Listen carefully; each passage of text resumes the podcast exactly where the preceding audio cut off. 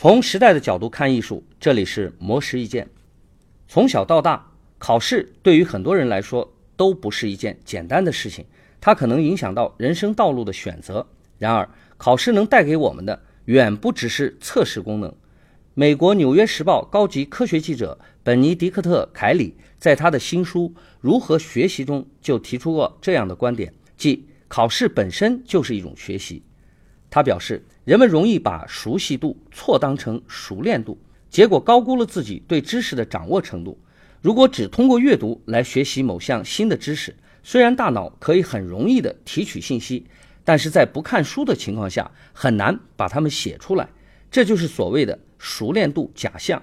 相反，如果阅读一段时间后，合上书本回想、背诵或者默写刚才看到的内容，提取信息的难度随之提升，大脑。就需要主动工作，从而会带来更好的记忆效果。而考试正是一种记忆提取练习，它可以打破熟练度带来的假象，所调动的大脑运作也比反复阅读要更多。所以，凯里在书中建议，我们可以把知识输出作为自己学习的目标，想象着要学习的东西已经学成，然后通过撰写一篇概要或者评述的方式，以此强化知识记忆。